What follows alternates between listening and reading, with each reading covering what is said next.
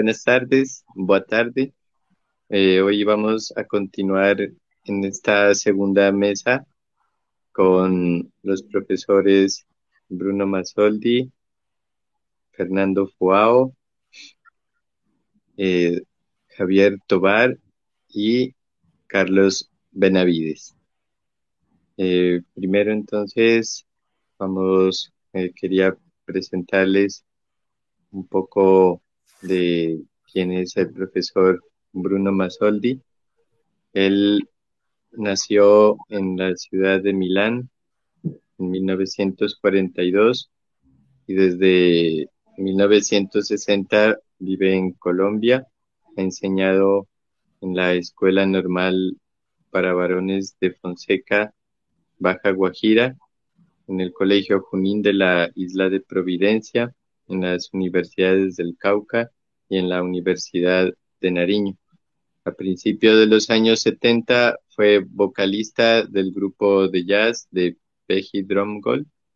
En 1994 eh, participó del segundo Congreso Internacional para el Estudio de los Estados Alterados de Conciencia celebrado en Lérida.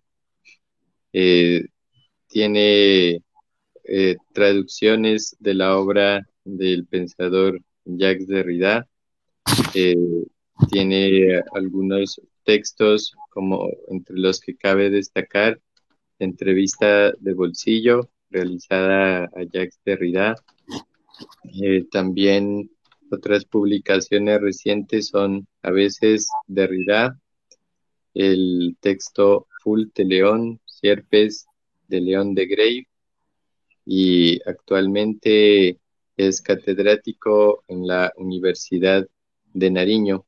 Además, es uno de los fundadores del programa de la maestría en etnoliteratura de esta universidad. Es una honra y, un placer contar con su presencia y entonces vamos a escuchar, profesor Bruno. Muchas gracias por la invitación y por esta generosa, eh, prolija introducción. Mm, ya no estoy dando clases en la Universidad de Nariño, me jubilé desde hace ya unos 15 más años, creo. Mucha nostalgia de, del sur de Colombia, por supuesto. Bueno, pero em, Mm.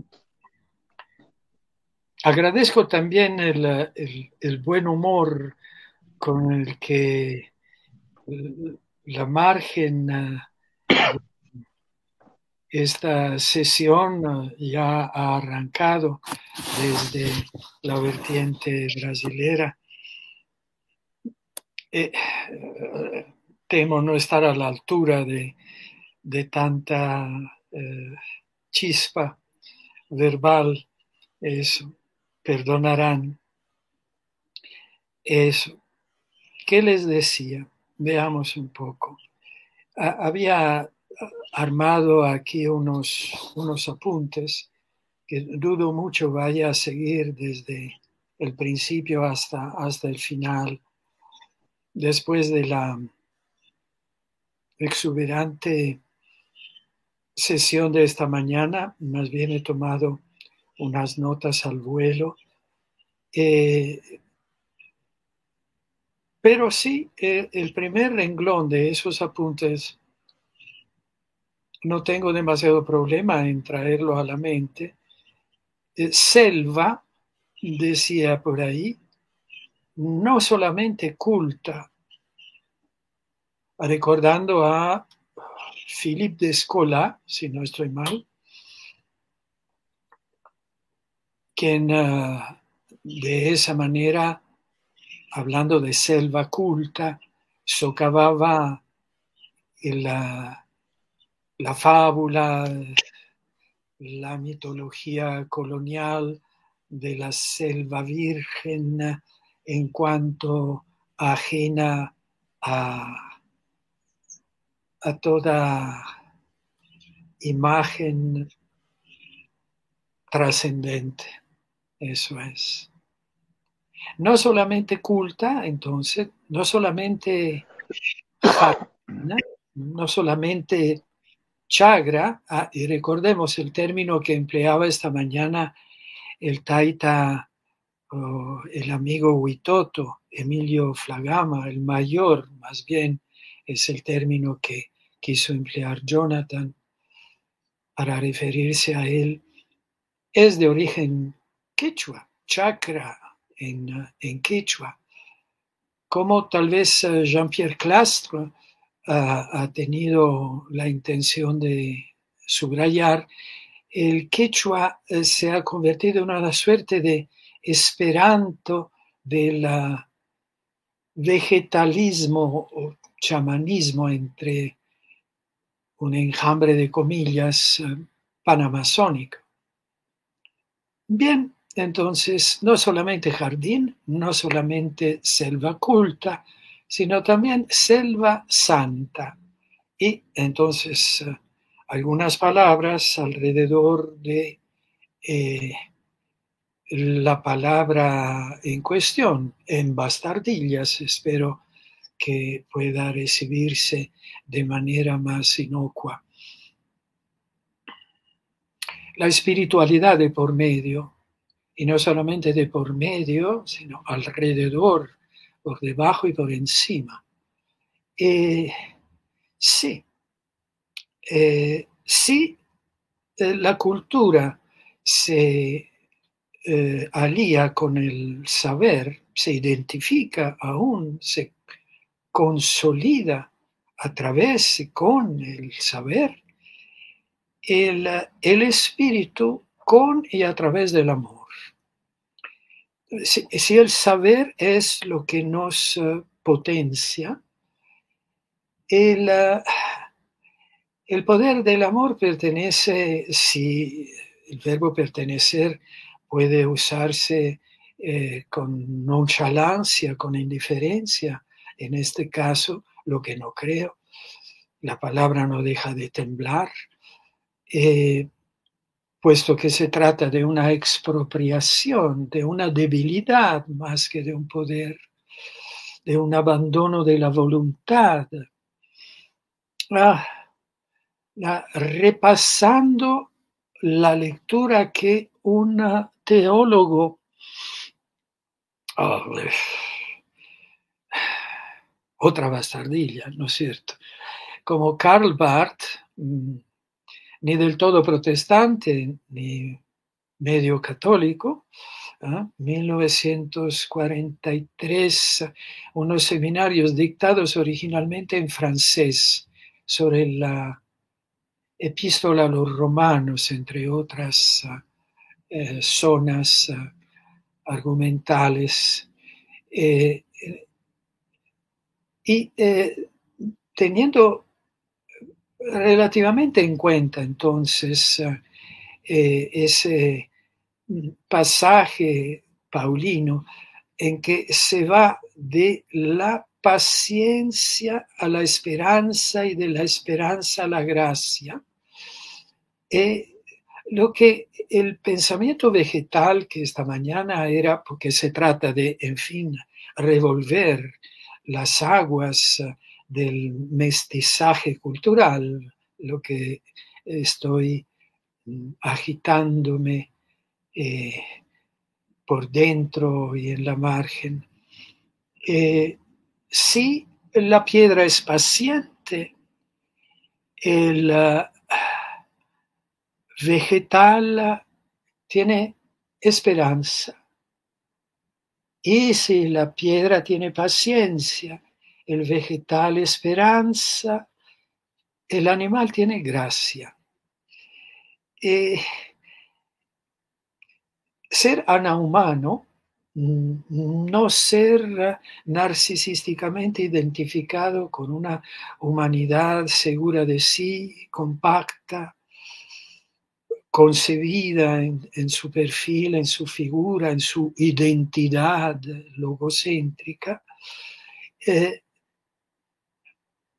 Así como eh, el, hombre en cuanto a imagen de, Dios barbudo, ojiatento, mm, próvido manualmente, capaz de, de abrazos naturales, carnales, sobrenaturales y espirituales, brazos transparentes, ojos de relámpago. Eh, el, más que correspondiente a Naumano, el, el vegetalista, el, el chamán, el taita, el mayor, que pudimos haber eh, conocido, con el que tal vez eh, hayamos alguna vez eh, contraído algún lazo de amistad. Mm, tiene brazos que son más que brazos, dedos que son más que dedos. Una carne volátil, la, distinción entre árbol y corteza, carne, árbol y, hombre eh, se desdibuja a través de la visión, sea eh, la de la ayahuasca, otro término de derivación quichua, que se encuentra expandido en buena parte de la Panamazonia. Ah, voilà el lapsus. Panamazonia, creo haber dicho, ¿verdad? Ah, eh, Soma de por medio. ¿ah? ¿Por qué no? Ah, ah, últimamente lo que eh, Freud ha definido como Trauerarbeit, trabajo del, duelo, ¿no es cierto? Mm, pudo haber sido eh, restituido o contraído para emplear el fértil neologismo de Morris para los amigos, Mauricio González, uh, vía Geoffrey Bennington en esas páginas que desdoblan las circunfesiones de Derrida, ¿verdad? Geoffrey Bennington habló de la misma contradicción, o sea, una traducción contradictoria que despega el umbral transidiomático de cada pseudo-idioma como traducción anasémica vía Nicolás Abraham. Pero por favor no seamos tan intelectuosos eh, y librescos, con todo el respeto, por supuesto, indispensable la tarea de minero, geógrafo y aeronauta de la palabra y de la palabra impresa, como Evando, ¿no es cierto? Eso, brazos como alas, dedos como plumas, brazos como frondas, dedos como hojas. Y, por supuesto, cada, cada bostezo eh, es, es, un báratro. Ah, lo que es un bostezo, si no recuerdo mal, para los ah, una comunidad indígena del Ecuador, cuyo nombre no recuerdo en este momento. Eh, pero no es necesario desbordar las márgenes de Colombia o del Brasil para referirnos al bostezo al interior de la toma de la soga del muerto, ayahuasca. Ayahuasca puede traducir también eh, el uh, sánscrito parampara. Si la cuerda, si el, la conexión, la línea en cuestión, la traza vegetal que va del ancestro a la supuesta actualidad y viceversa, es la tradición. La palabra parampara, más allá del más allá, para los hindúes y para los budistas, es eh, eso mismo, es una tradición que se retuerce, se reenvuelve y se relanza con ímpetu animal, paciencia mineral, esperanza de ave al abrir las alas, la gracia del vuelo. Ah. Al escuchar esta mañana a Evando y al releer enseguida eh, el texto de su presentación del encuentro del 2004 en presencia de Metro Jacques, eh, recordé texto inseparable de la meditación sobre el perdón, las palabras incluidas en eh, el texto de Derrida dedicado a la memoria de Sarah Kaufman que fue maestra de Evandro también. El perdón es el caos en el origen del mundo. El caos, el autor de esas palabras, el responsable de esas palabras, responsables entre comillas, indecidible responsabilidad, la de la autoría en este caso, cuando la palabra es eh, la de la floresta, es eh, haber perdido el hilo, haber perdido la tradición, el buscarla con ímpetu bestial, con ímpetu de betise, ¿por qué no? Con ímpetu de idioteza, reconociendo la propia humildad insondable. Estas palabras son las que hubiera querido dedicar, si hubiese tenido el valor realmente de hacerlo, a la esposa de Maître Jacques, a Marguerite au Couturier. En las notas de las que no he tenido casi ninguna cuenta, totalmente rarefactas, se pretendía jugar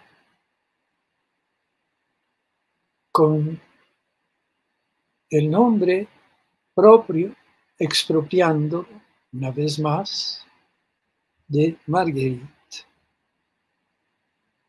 apareándole el de Marguerite Poret, herética beguina quemada viva en 1310. Ah,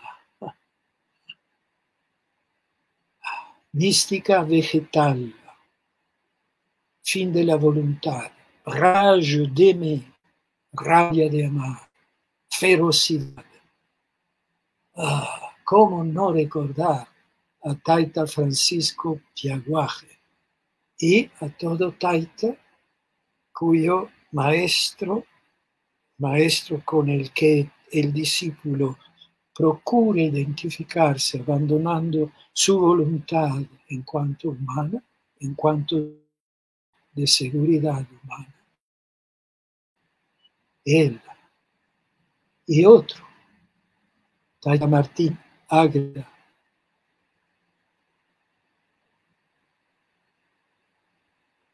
Sibundoy,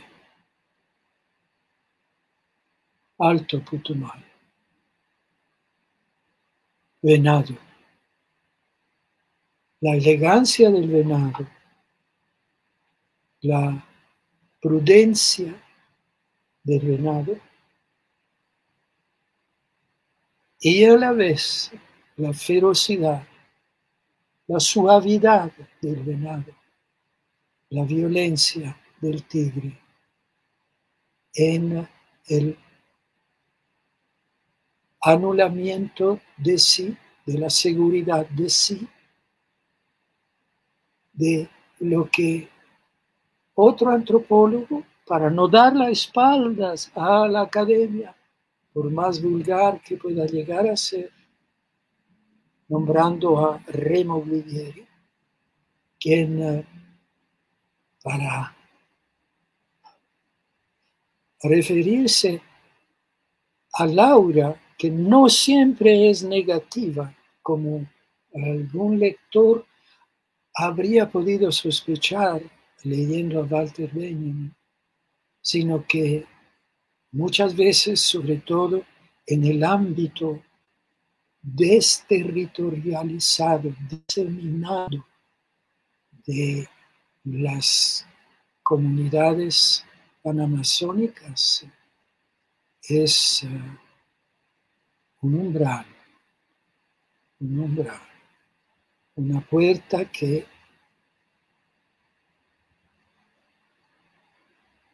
no tiene fin, un tránsito incalculable, el de la cultura que se abandona a la espiritualidad del mineral, de la planta y del animal. Bueno, creo que llegué casi a los 20 minutos. Si hay alguna intervención, alguna pregunta, algún insulto, con, mucho gusto trataré de, de contestar.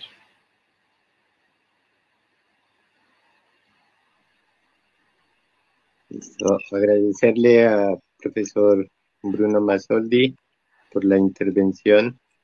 Eh, ahora vamos a pasar a la intervención del profesor Fernando Joao. Luego de las intervenciones haremos las preguntas, los comentarios.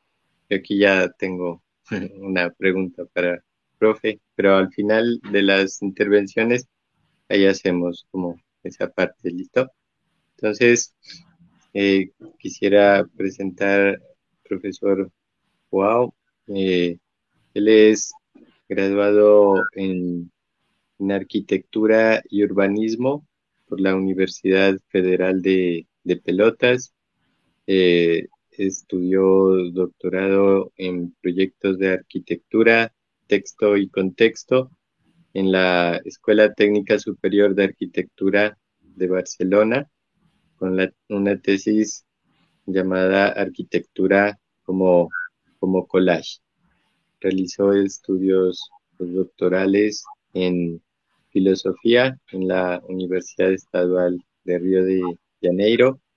Es profesor titular de la Facultad de Arquitectura de la Universidad Federal de Río Grande del Sur.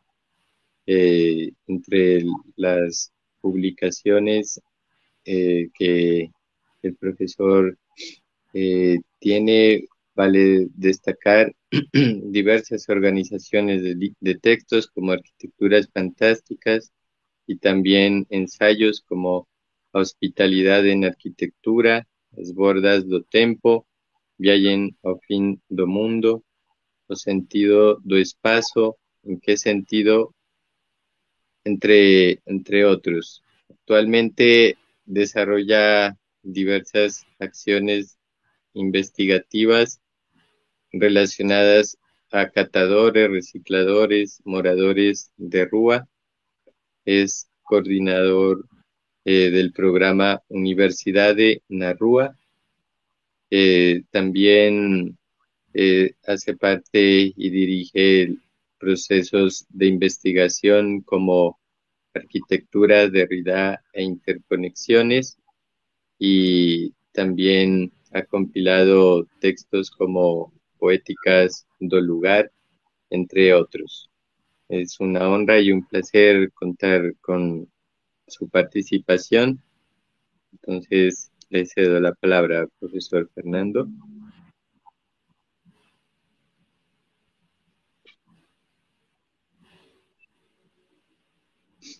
O, o microfone. Acho que temos que ativar. Sí, perdón. Uh, muchas gracias, Jonathan, por esta oportunidad de estar ao lado de vosotros e estar a conhecer Bruno Massaldo, Javier Tobar, Moisés, que já conosco, e Carlos Benavides.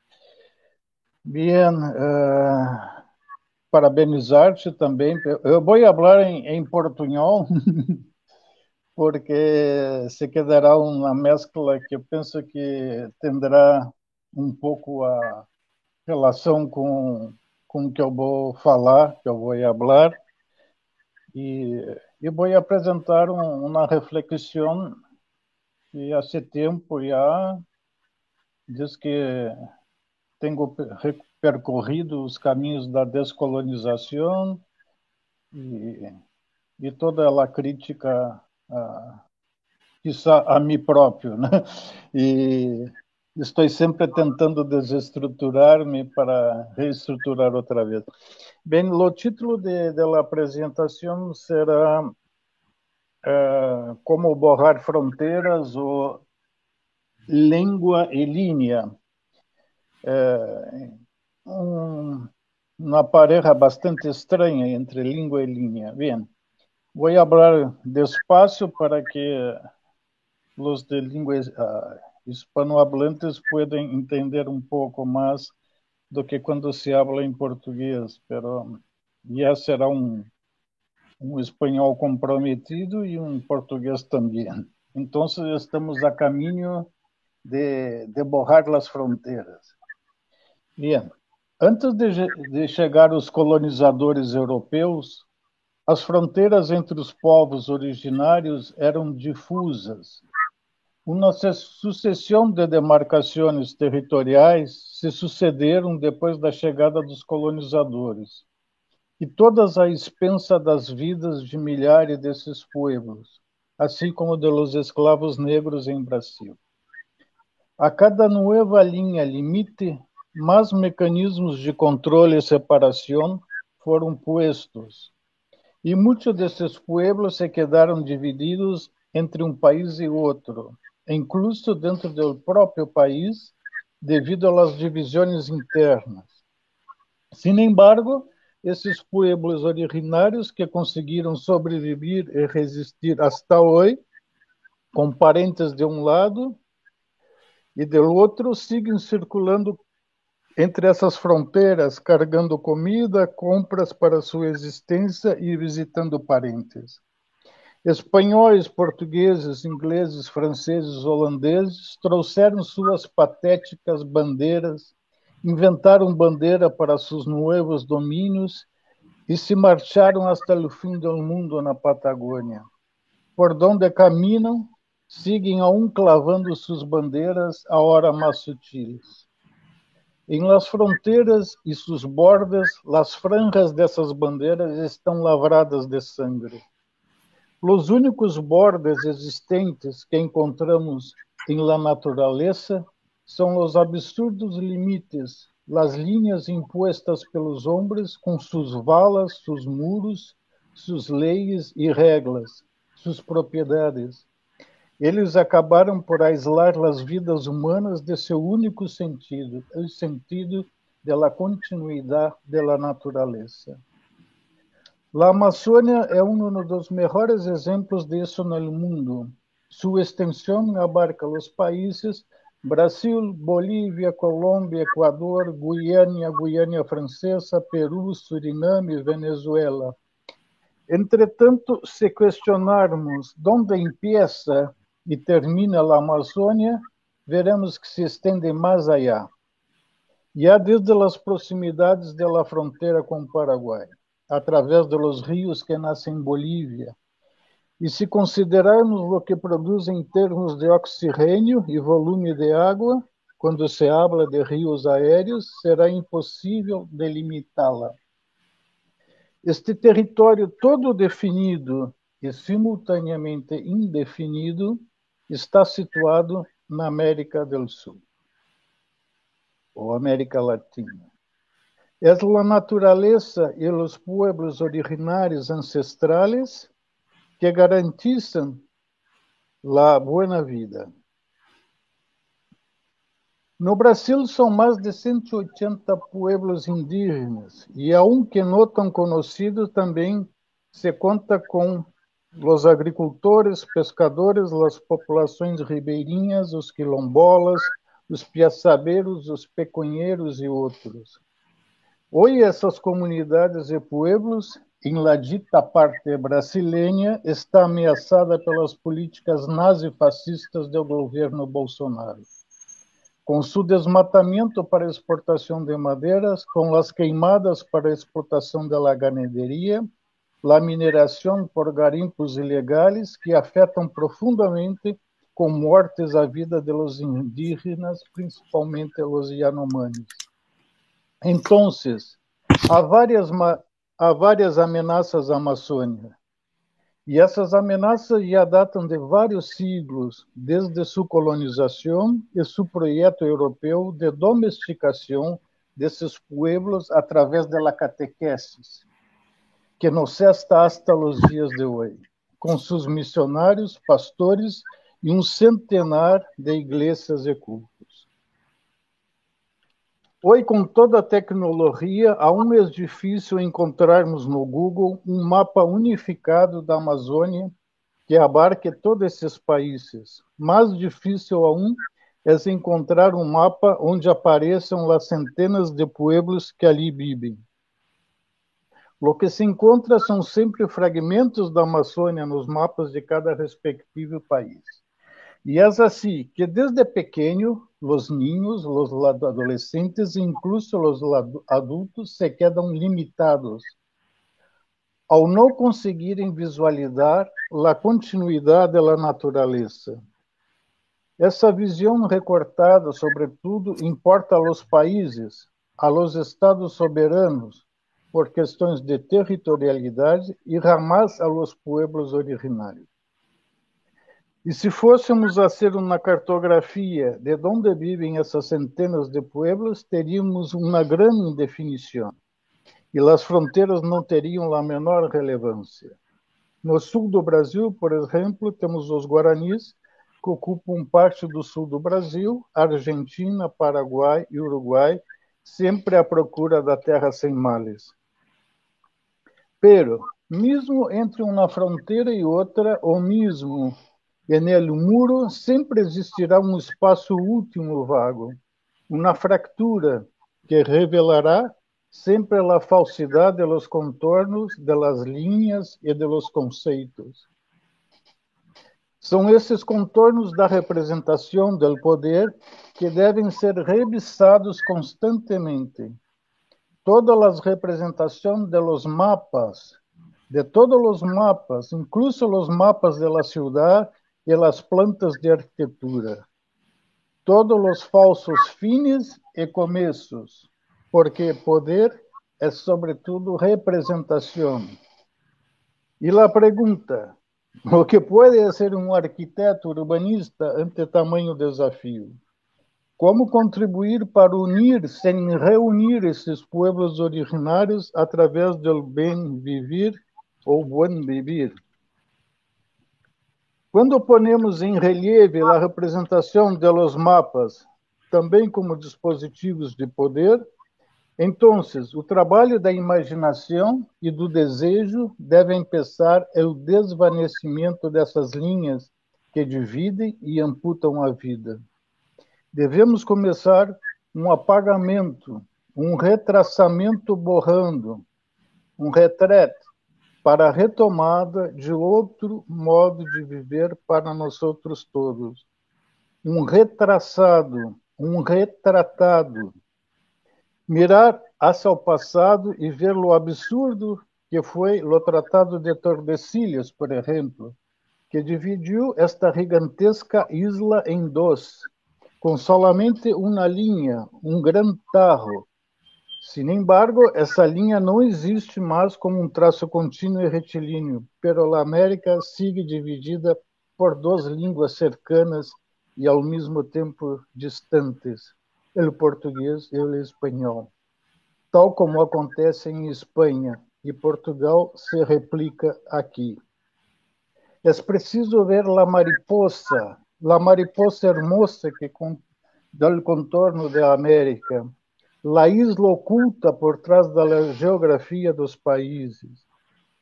A linha é aquele que une dois pontos e a la mesma e a mesma que dibuja as fronteiras. Pero sempre é, é bueno recordar que esta linha, ao mesmo tempo que une um ponto a outro, ela separa os que estão de um lado e de outro.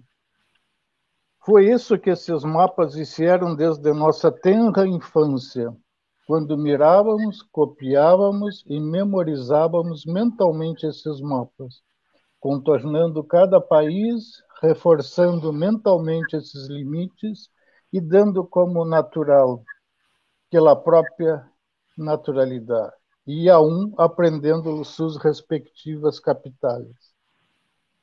Ellos, los mapas, suprimiram a continuidade da vida e do mundo, segmentaram fragmentos políticos, bíblicos, assinalaram territórios, terras e propriedades. Eles marcaram lugares deburrando e, ao mesmo tempo, cegando-nos a possibilidade de perceber o espetáculo da continuidade pela natureza, no caso da Amazônia. Na natureza, tudo se indefine definindo, se desvanece e revela muitas vezes uma outra natureza não visível, um outro mundo. Lá ou ali, Los traços e traçados borram-se com muita intensidade, e hasta las línguas se misturam uma em la outra, uma sobre la outra. La finalidade de la representación es é nos iludir de la propia falsidad de las representaciones. A finalidade de los mapas não é só colocar los limites, sino fazer creer em sua falsa verdade que as coisas terminam ali, justo no contorno, na linha, e assim nos quedamos limitados já desde pequenos.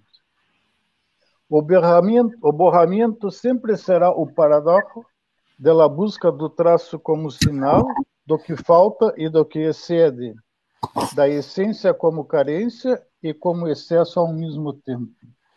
No fim, nunca haverá uma linha, um contorno, um conceito. Na natureza não existem linhas, tudo está atado, uma coisa está atada à outra, às vezes sem hilo, solo no entrelaçamento invisível do desejo. À noite, mesmo a distâncias, as estrelas entrelaçam todos os diferentes pueblos e suorros. Na, na natureza, as coisas estão atadas umas às outras. Em seus bordes, elas nunca são uma coisa nem outra. Elas estão sempre transformando-se continuamente e guardando relações não só com coisas cercanas, pero reenviando incessantemente ao longínquo como um vestígio. Esta reflexão sobre os bordes da vida, das linhas, só importa se declararmos que este eu, que sou sempre, será um pouco ou muito deste outro, e que estes, esses outros homens, animais e vegetais e espíritos também vivem fisicamente em mim, em carne, me constitui e me pensam, de uma maneira ou de outra, constituindo nós, nós outros, entrelaçando. Sou constituído pelos outros, não há uno eu, de fato, que se pensa. E esse ha sido o engano e fundamento da filosofia e da psicologia. O erro da linguagem sempre foi pensar que a linguagem pertence ao âmbito do eu.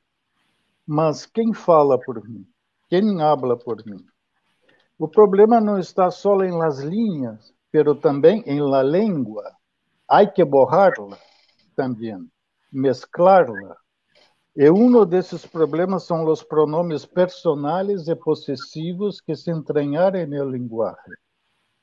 Aprender a língua dos indígenas foi o primeiro passo para catequizar, domesticar e dar passo aos demais colonizadores. Os problemas filosóficos ligados às questões políticas social desse trabalho realizado pelos jesuítas sido o intento de traduzir o intraducível, o trabalho de tradução e de reducionismo ao mesmo tempo. Alguma dessas línguas de los pueblos originários não havia pronomes possessivos, lo mío, lo tuyo. E em algumas línguas tampouco o nuestro, o nosotros. Nessas culturas, o indivíduo, e eu, para nós outros, quando se refere como nós outros ou nuestro, não tem lo presente lo mío, lo tuyo. É o nosso que exalta assim o sentido do coletivo e da de comunidade. Os jesuítas em Brasil dedicaram-se a aprender a língua indígena solo para a conversão de los mismos e acabaram por mutilar muitas línguas e pensamentos ancestrais ao mapear e produzir uma gramática geral para a língua dos indígenas, similar à ideia da gramática de Port Royal na França. Esses missionários produziram primeiramente uma transcrição da língua falada para a escrita, pois bem, e, consequentemente, uma gramatização que ficou conhecida como a produção de artes da gramática de duas línguas indígenas, tupi, antigo, e o quiriri, faladas no Brasil colonial nos séculos XVI e XVII. Dessa mescla surgiu então a língua Nhengatu, que em tupi significa língua boa e que também ficou conhecida como língua brasílica. Ela pertence ao tronco linguístico tupi-guarani e aos poucos foi sendo sistematizada pelos jesuítas e imposta a outros povos indígenas. Durante a maior parte do tempo, o Nhengatu teve a oralidade como a principal via de transmissão e manutenção, sendo que o letramento foi só um privilégio restrito aos colonizadores jesuítas e alguns raros tapuias. Quizá o mais importante e grave que as gramáticas missionárias foram escritas a partir do que era conhecido como os métodos de descrição linguística utilizados nas gramáticas clássicas da tradição greco-latina e na produção gramatical renascentista para o latim e os vernáculos europeus. Obviamente, ela foi responsável pela distorção empobrecimento ao latinizar a fala do outro, o pensamento e a visão, distorcendo os sentidos de cada palavra. Some-se a isso a problemática que línguas indígenas não são escritas como o alfabeto latino, e, obviamente, a maioria delas nem tem escrita. Ou mesmo quando um, um pueblo aprende a falar em, em, espanhol ou português e já não encontrará correspondente de suas palavras em, em, nestas línguas. Como resultado, muitas das ortografias não refletem com precisão as características sonoras distintivas das línguas indígenas da América do Sul. O problema principal está que nem sempre as palavras indígenas, os conceitos encontram sua correspondência na tradução para o latim. Ou se traduziu erroneamente, ou foram excluídas, ou mesmo ainda que a palavra pode ter, ter sua correspondência, eh, seu sentido original também foi eh, se perdeu com a tradução jesuíta. Outro aspecto importante é o aspecto é, surrealista da linguagem é, indígena para nós outros, né? que se apresenta como um nonsense comparado com a língua latina. Quando se misturam animais, vegetais, espíritos, os espíritos dos animais, os espíritos das, das plantas, os espíritos e toda a comunicação do mundo, inclusive o inorgânico, como espírito das montanhas, dos rios, dos rios viventes, como serpentes, a literatura insuficiente, incapaz de representar sequer o pensamento vegetal ou animal. Esse processo de aculturação mediante a imposição linguística espanhola e portuguesa foi muito forte. E hoje designamos por racismo estrutural Franz Fanon já postulava nos anos 70, né, 60, 70, a, a questão da língua do colonizador sobre o colonizado. Paulo Freire, nosso grande educador, pouco reconhecido, nos anos 60 já alertava a questão parasitária do opressor no oprimido. E, e, e, não é que eu falo em termos de educação, mas de uma psicologia profunda do capitalismo. Se a natureza não abre a nossa língua, não quer dizer que ela não pensa, que não seja o grande sujeito do mundo, a grande madre, a Pachamama. Em termos topológicos, se em la natureza não há um dentro ou um fora, então deveria produzir-se uma desmitologização de todo o conceito espaço-tempo que aprendemos hasta hoje e que não está na base de nosso saber e compreensão do espaço. Ou seja, o mundo esse que os opressores colonizadores nos apresentaram, todo retarrado, só tem só há sentido se reforçarmos continuamente esses conceitos de início e fim da linha. Se perpetuarmos as mitologias da criação e da morte, a cosmogonia e a escatologia ocidental de um contorno final impossível de ser transposto e que termina no argumento ficcional do salto à la transcendência. São exatamente esses contornos da linha e da língua estabelecidos pelo intervalo da vida, a barreira das barreiras que nos impede de transbordar o humano, o transhumano. Incluso essas linhas são as que impossibilitam as variações de outros idiomas e dialectos. Essas linhas no mapa.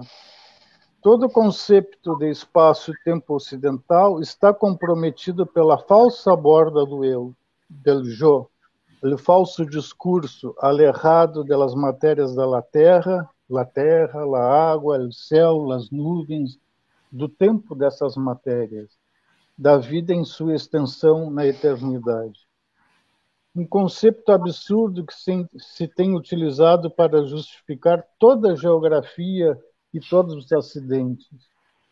Um outro abismo, a classificação de los mundos em animal, mundo vegetal, mundo mineral. Para muitos pueblos não há essa separação positivista e evolucionista. O problema é que se estabeleceu que desde o humanismo o limite do corpo humano como campo, o corpo como limite de vida. Eis a mais patética representação la colocação do corpo masculino dentro do campo geometrizado, o círculo e o quadrado, como concebeu Leonardo da Vinci. Entretanto, como pensar um espaço terra sem a presença do ar? Como pensar o espaço água sem a presença do ar? A essência deste outro lugar, nem aqui nem lá, aqui e lá, lugar de muitos lugares é o ar, está no ar. O ar é o espaço amoroso. O espaço do ar é o espaço da invisibilidade, manifesto no vento. O vento que cruza o mundo inteiro e faz girar o mundo, mover e revolver tudo. O espaço do movimento que se torna lugar quando entra dentro, habita. Muito antes dos indígenas avistarem as naus portuguesas, já vinha sentido o olor deles no ar. América, em homenagem a Américo Vespúcio, latina, porque re, reúne e se constitui, para os espanhóis e portugueses, do látio e do ratio, da razão. Qualquer tentativa à saída da servidão capitalista deve começar por recriar, retrair, reparar esse imaginário ancestral, recuperar outros mitos fundadores que a história do civilizado ocupou ver outras tantas filosofias e pensares distintos e próximos. E como se referiu Bruno Masoldi, essa frase é maravilhosa, né? não apenas uma, mas muitas, aqui em qualquer lugar. Mais do que uma filosofia, vale a pena falar, falar de uma pluralidade de linguagens filosóficas. Uh, eu encerro aqui, o texto continua um pouco mais, mas eu creio que é o suficiente para depois a gente comentar. Obrigado. Muito obrigado, professor Fernando, pela, pela fala. E então, eh, já no, no final, vamos a passar para as perguntas. Agora, eh, vamos a escuchar al profesor Javier Tobar. Eh, aquí me esperan un momentito. Bueno, el profesor Javier Tobar Quitiaques, él es eh, antropólogo de la Universidad del Cauca, eh, es magíster en etnoliteratura por la Universidad de Nariño y antropólogo como doctorado por la Universidad del Cauca. Es profesor asociado del Departamento de Ciencias Económicas de la Universidad del Cauca. tiene diversos temas de, de, investigación y de trabajo, como lo son la cuestión de las economías, las culturas, la biopolítica y el desarrollo. Ha investigado en el asunto al respecto del carnaval, en, al respecto del perdón. Eh, aquí quisiera destacar en especial sus investigaciones al respecto de la forma como se piensa la justicia entre diversos pueblos indígenas de Colombia, eh, con quien tuve el, el, placer así también de acompañarlo al profesor Javier en algunas investigaciones hace bastante tiempo. Me permitió conocer Carnaval del Perdón entre en el Valle de Sibundoy a partir de una investigación y, de corazón en este momento le, agradezco todo eso. Entonces vamos a, escucharlo, profesor Javier. Muy buenas tardes para todos y todas. muchísimas gracias por por esta invitación tan generosa pues, y compartir con ustedes esta conversación.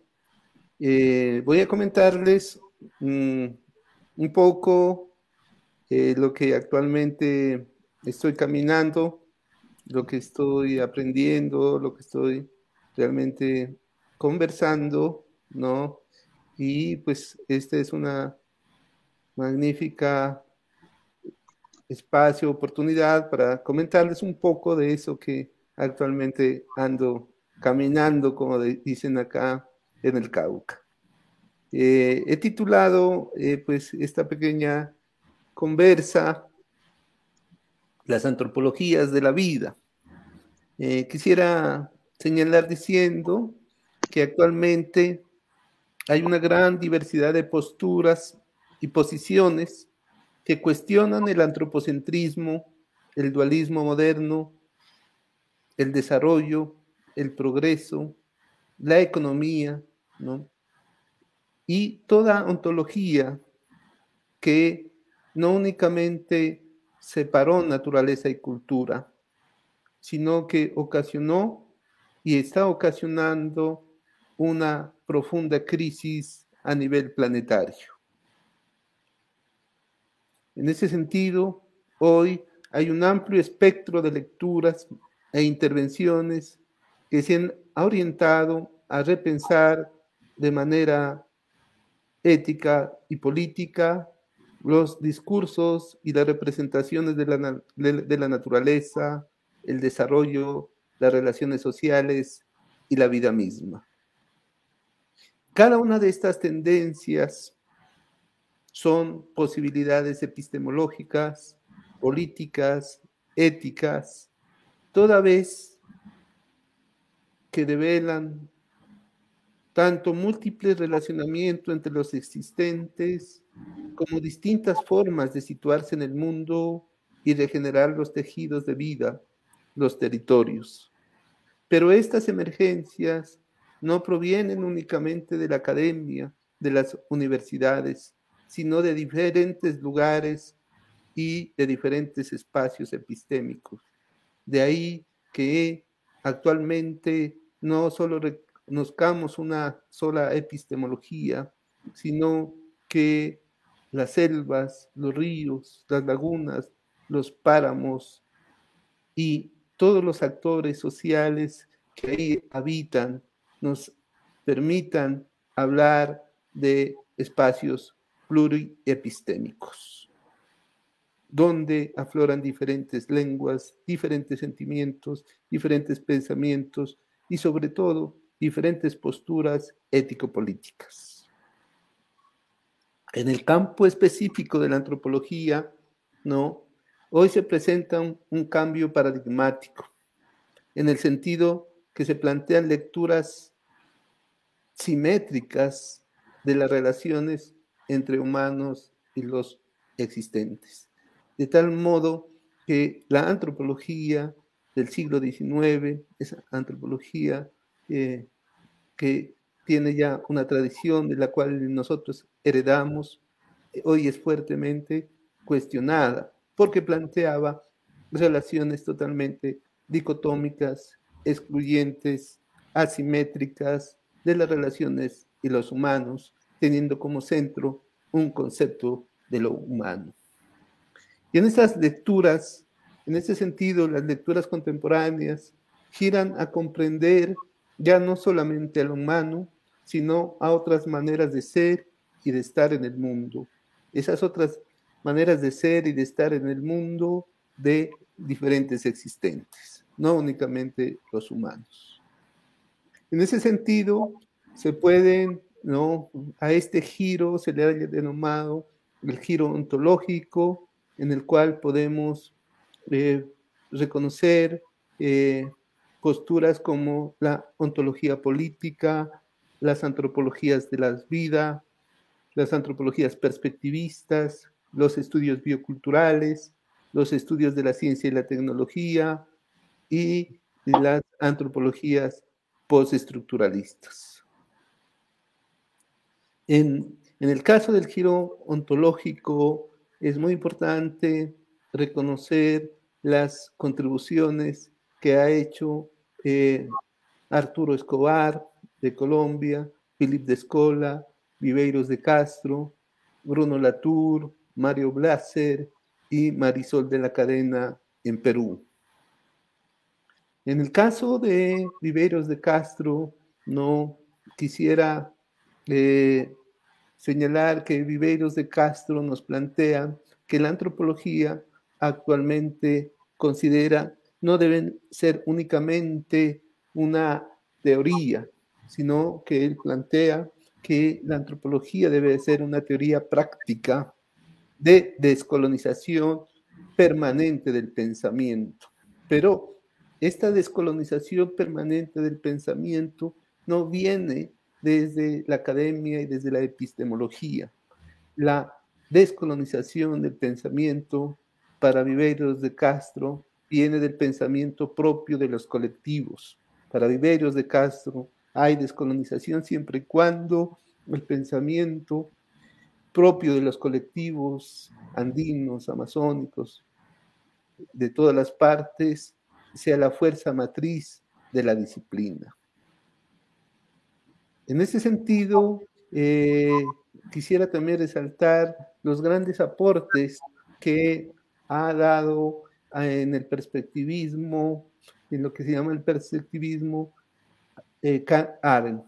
Por ejemplo, cuando él nos habla de otra idea de humanidad que es distinto al que nosotros hemos heredado y que la antropología o la filosofía ha transmitido eh, por siglos durante eh, y teniendo como centro las universidades. Y para Aren, en sus estudios ¿no? en el Amazonas, nos señala que el concepto de humanidad no implica únicamente los humanos, sino que eh, implica una idea más amplia de muchos seres vivos, los cuales son igualmente importantes. Para Philip Discola o Eduardo Viveiros de Castro, sostiene que el pensamiento de los grupos amerindios permiten así considerar una ontología opuestas a la occidental, típicas al pensamiento euroamericano, especialmente que reduce la naturaleza y la cultura. Para Viveiros de Castro y especialmente para Aren, eh, no existe una única manera de, pensar y representar la realidad a través de, los, de la mente y los ojos del ser humano, sino que las perspectivas de los animales y otros seres no humanos, espíritus, muertos, plantas, fenómenos atmosféricas, montañas, ríos, objetos, son equivalentes a, aunque diferentes. Cada uno de ellos tendría su propia perspectiva de ver el mundo. En este sentido, Karl Arendt plantea por una visión del mundo, perspectiva, todo aquello que ve el mundo en diferentes perspectivas y desde el punto de vista de diferentes videntes. En tal visión del mundo son típicas proposiciones como, dice Aren, lo que para nosotros aparece como, para ellos es, y lo que para ellos aparece, para nosotros es. Así, según Aren, un cuerpo podrido y lleno de gusanos era prendido por un vitre como un río repleto de peces. El punto de vista del hombre constituía una y solo una de las muchas perspectivas que existían. En ese sentido, eh, hay una visión, dice Aren, transformacional. El cosmos está integrado por diferentes formas que son en realidad transformaciones unas de otras. Así, ciertos animales, al igual que los humanos, son gente que nos parecen diferentes a los humanos porque tienen distintas pieles, pero que comparten con nosotros una misma esencial, ancestral y espiritual. Por lo que vivimos no en una sociedad humana simplemente, sino en una sociedad cósmica en la que su interacción está regulada por las mismas reglas y principios que regula la interacción entre la gente y la sociedad humana. Para en ese sentido, el concepto de humanidad implica otros muchos seres vivos igualmente importantes.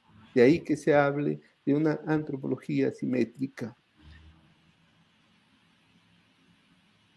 En este sentido, no habría pues una única manera de representar la realidad a través de la mente, de los ojos y del ser humano, sino que habría muchas perspectivas de mundo. En este sentido también, desde esta perspectiva del perspectivismo y el multinaturalismo, se, las clásicas divisiones ontológicas entre naturaleza y cultura y las series paradigmáticas que las expresan tradicionalmente, universal particular, objetivo subjetivo, físico y moral, hecho y valor, inmanencia y trascendencia, cuerpo y espíritu, animal y humanidad, deben ser revisadas abandonadas en horas de pensar con más precisión los dominios de las cosmopraxis, de las cosmologías amerindias. Todo ello tiene, por supuesto, implicaciones epistemológicas. Como dice eh, de Castro, por ejemplo, el chamanismo es un modo de hacer que implica un modo de conocer. Tal idea se encuentra bajo varios aspectos en el opuesto polar de la epistemología moderna objetivista favorecida por la modernidad. El juego epistemológico en esta epistemología se llama objetivación. El que no fue objetivado permanece real y abstracto. La forma del otro es la cosa. Eso no acontece en el chamanismo. En el chamanismo amelindio parece guiado por el ideal inverso Conocer es personificar, tomar el punto de vista de aquello que debe ser conocido, de aquello que antes de aquel, pues el conocimiento chamánico se ve un algo que es, que es un alguien, otro sujeto, otro agente, otra persona, nunca una cosa. Hasta aquí me he referido brevemente de algunos autores, de algunas contribuciones que nos eh, han centrado sus estudios en el Amazonas, pero me gustaría también comentar algunas eh, contribuciones, están menos conocidas, menos difundidas, pero que se dan en el mundo andino. Me refiero a las antropologías de la vida, como se están llamando en Bolivia o en Perú, o a esas biosofías, como las denomina el intelectual eh, y filósofo eh, peruano, boliviano, que vivió en los quechuas, Javier Medina.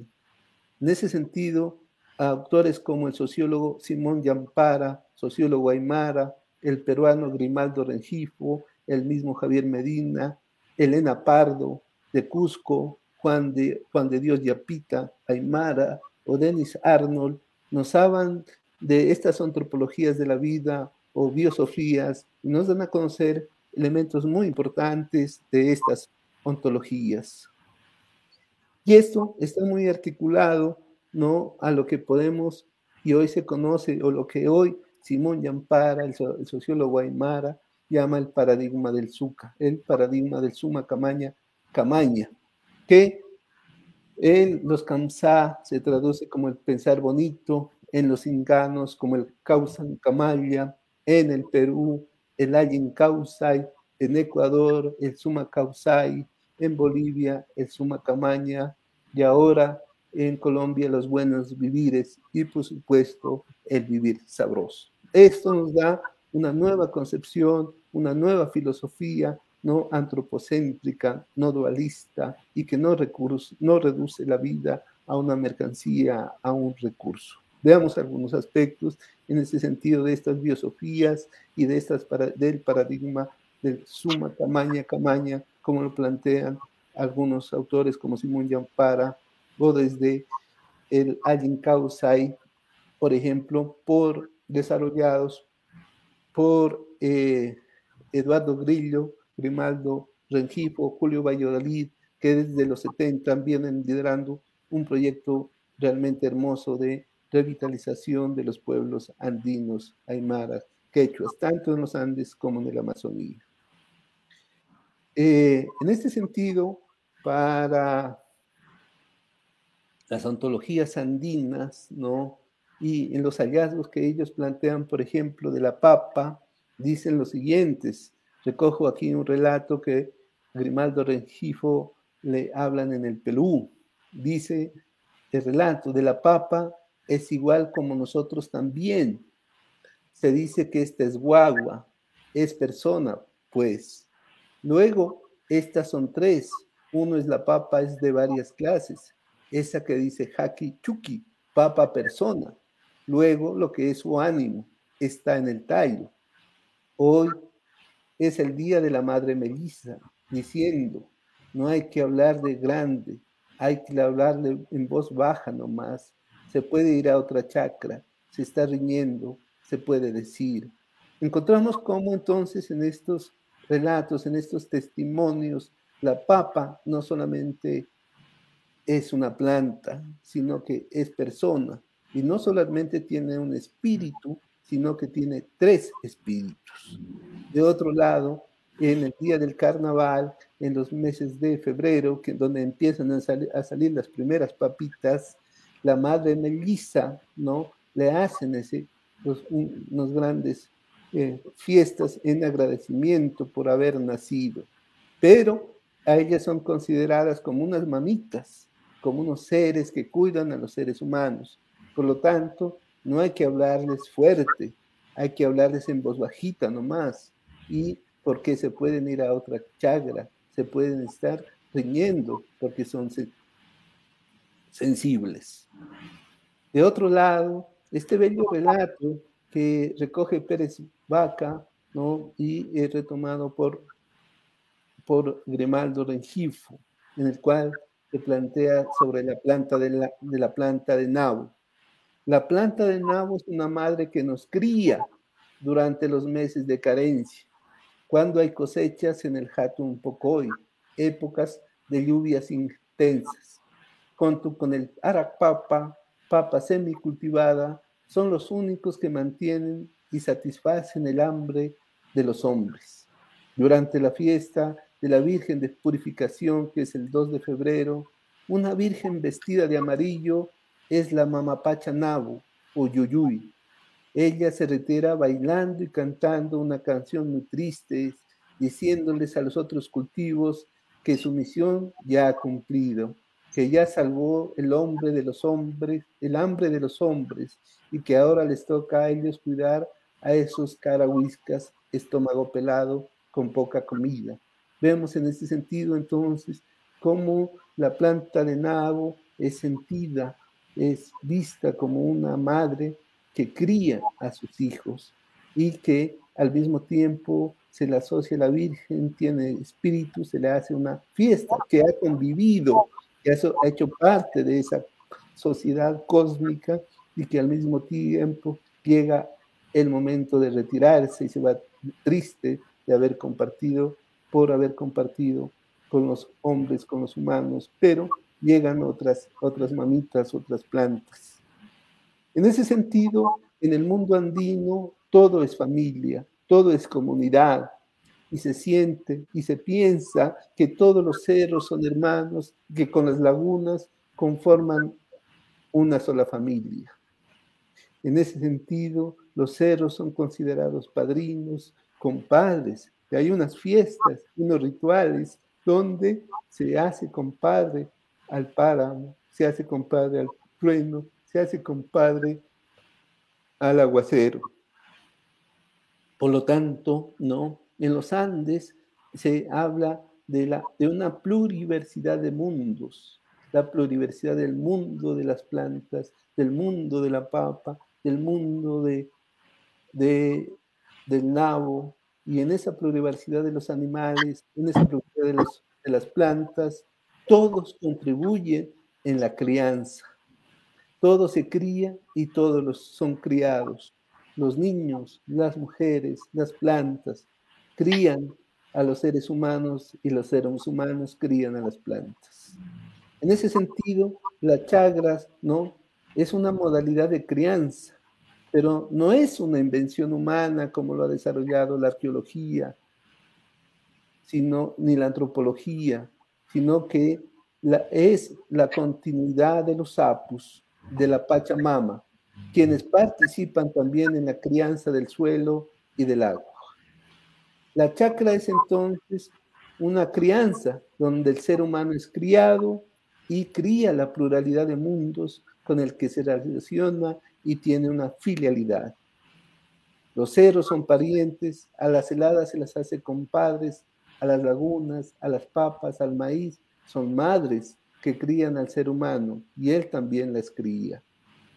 En ese sentido, la agricultura es el hacer de todos. Los zorros también tienen sus chakras, al igual que los sapos. Las vicuñas tienen sus chakras. Pero no solo hay chakra de oro, hay chakra de, plantas, hay chakra de oro, hay chakra de sal, hay chakra de totora. Es un escenario de la crianza de la vida. En ese sentido, Medina nos dice que la agricultura es un arte, es una forma de revitalizar la vida, una forma convivencial, no mecanizada, en el que el trabajo intelectual y manual van juntos. Y Yampara nos dice que la agricultura es camaña, porque es una experiencia de convivencia, no únicamente material, sino una convivencia con las energías de los diversos mundos. La agricultura sería antes es una arte de la convivialidad, una experiencia estética, espiritual, material, ideológica, criadora de vida. Y en ese sentido, las enfermedades, los remedios, son también personas. Todo es persona, por lo tanto, todo merece respeto, todo merece cariño y todo debe ser creado con amor y respeto. Muchas gracias. Muchas gracias, Javier Tobar, por esta muy interesante exposición que nos hace y ese recorrido.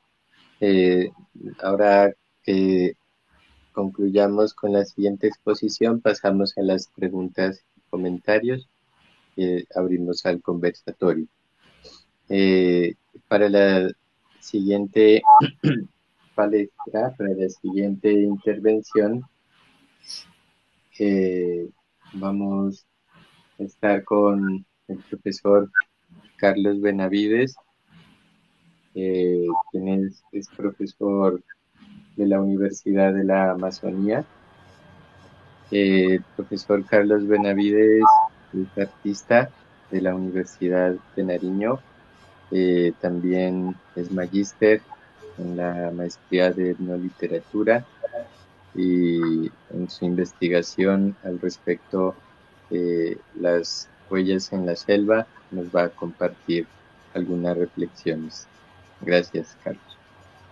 Muchas gracias, muy amables. Es todo un honor para mí compartir esta mesa pues con el profesor Bruno Masoldi, con el profesor Fernando, el profesor Javier, con el profesor Moisés y claro con usted, profesor Jonathan, que ha, eh, me ha extendido la invitación para participar pues de tan eh, honorable mesa de trabajo. Muchas gracias. Eh, como lo comentaba el profesor Jonathan, yo soy artista, eh, maestro en artes visuales de la Universidad de Nariño.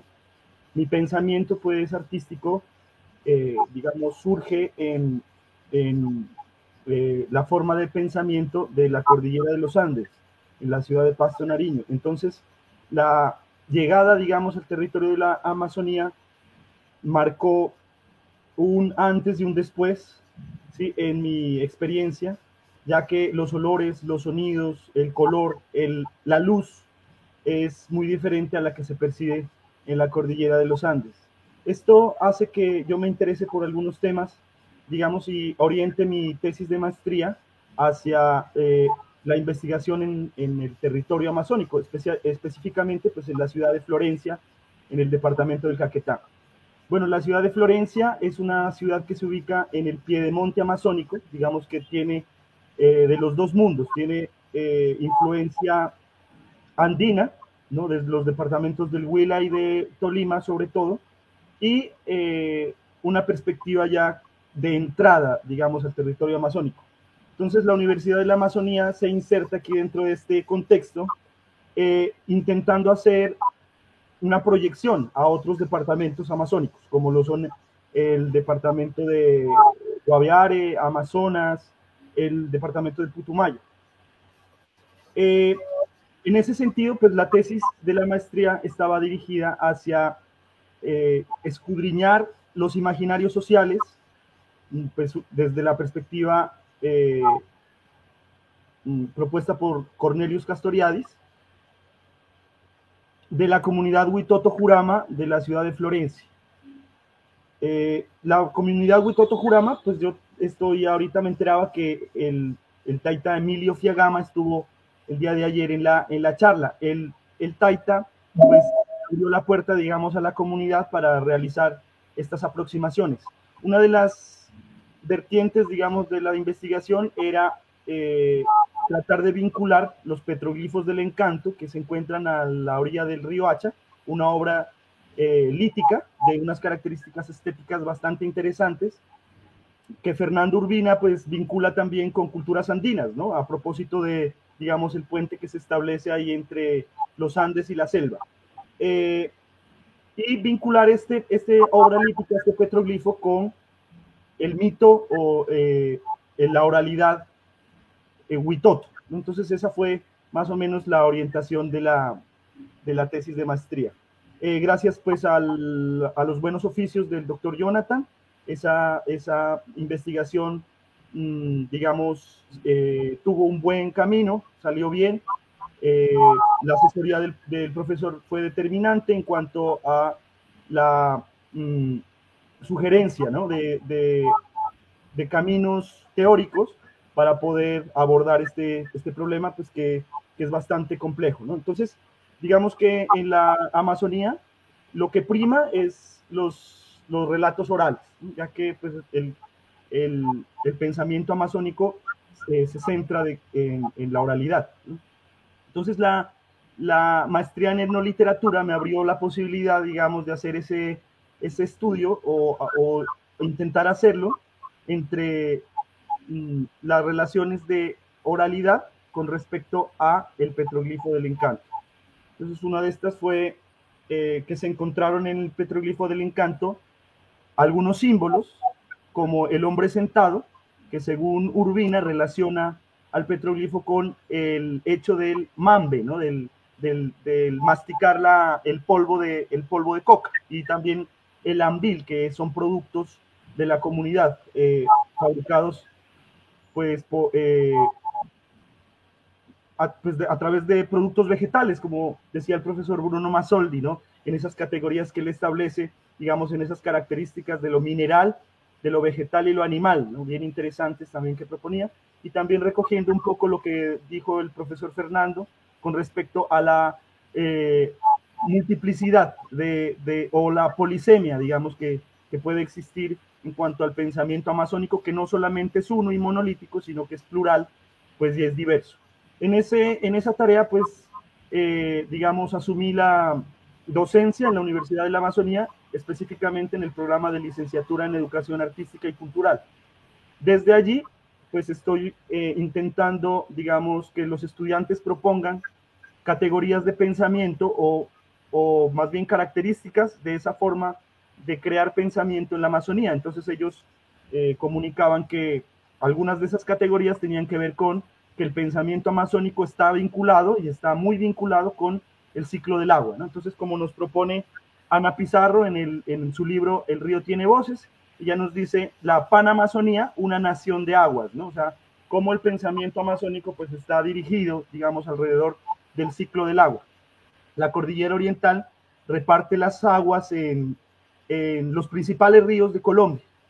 Entre, entre estos pues está el río Putumayo, el río Caquetá, y el río Magdalena, que nacen todos en el nudo, en el macizo colombiano, ¿no? Entonces, digamos, existe una vinculación de la cordillera de los Andes y de la Amazonía en cuanto a que es la que ocasiona esa repartición de agua.